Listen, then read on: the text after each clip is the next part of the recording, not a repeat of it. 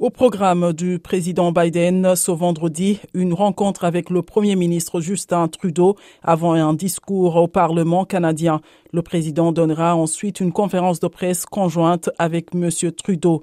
Le commerce, les dépenses anémiques du Canada en matière de défense et une éventuelle force internationale pour stabiliser Haïti en proie à des troubles et un accord sur la gestion de l'immigration clandestine à travers la longue frontière entre les deux pays devraient figurer en tête de l'ordre du jour. Un autre sujet épineux pourrait être celui de la défense et plus particulièrement de la contribution canadienne à l'OTAN et au commandement de la défense aérospatiale de l'Amérique du Nord, NORAD.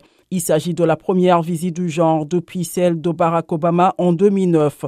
L'usage veut que le président américain réserve au Canada son premier voyage à l'étranger après sa prise de fonction. Mais à cause de la pandémie, Joe Biden s'était contenté en février 2021 d'une visite virtuelle.